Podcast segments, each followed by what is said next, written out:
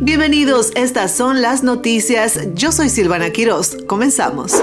El ex vicepresidente Mike Pence lanzará su campaña presidencial esta semana en Iowa. Según múltiples fuentes citadas por CBS News, se espera que Pence inicie su carrera del 2024 con un discurso y un video de campaña el miércoles 7 de junio. NBC News fue el primero que informó sobre la fecha y el lugar específico del anuncio esperado de Pence. El ex vicepresidente considera que la próxima semana marcará un plazo límite para los posibles candidatos, ya que en abril declaró en Face the Nation que cualquier persona seria interesada en buscar la nominación republicana debería ingresar a la contienda antes de junio.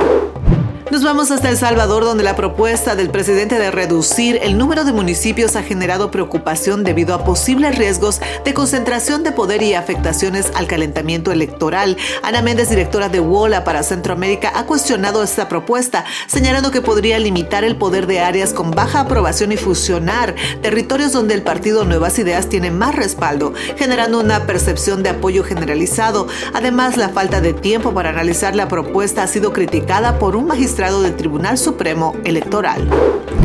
Y preste atención a la siguiente noticia, ya que el consumo de cafeína es muy común en los Estados Unidos, con el 80% de los estadounidenses consumiéndola a diario. Aunque en moderación puede ser beneficiosa, es importante tener en cuenta cuándo se consume. La cafeína puede mantenernos despiertos hasta por 6 horas, lo que puede dificultar conciliar el sueño si se consume tarde en el día. Algunas personas recurren al alcohol o al cannabis para relajarse, creando un ciclo poco saludable. Para romper este ciclo es recomendable limitar el consumo de cafeína a la mañana y evitarla después del mediodía. De esta manera podremos disfrutar de un sueño reparador y comenzar el día con energía renovadora. ¿Qué tal? Así llegaron las noticias más importantes del momento. Desde zoomlatino.com les saludó Silvana Quiroz. Hasta la próxima.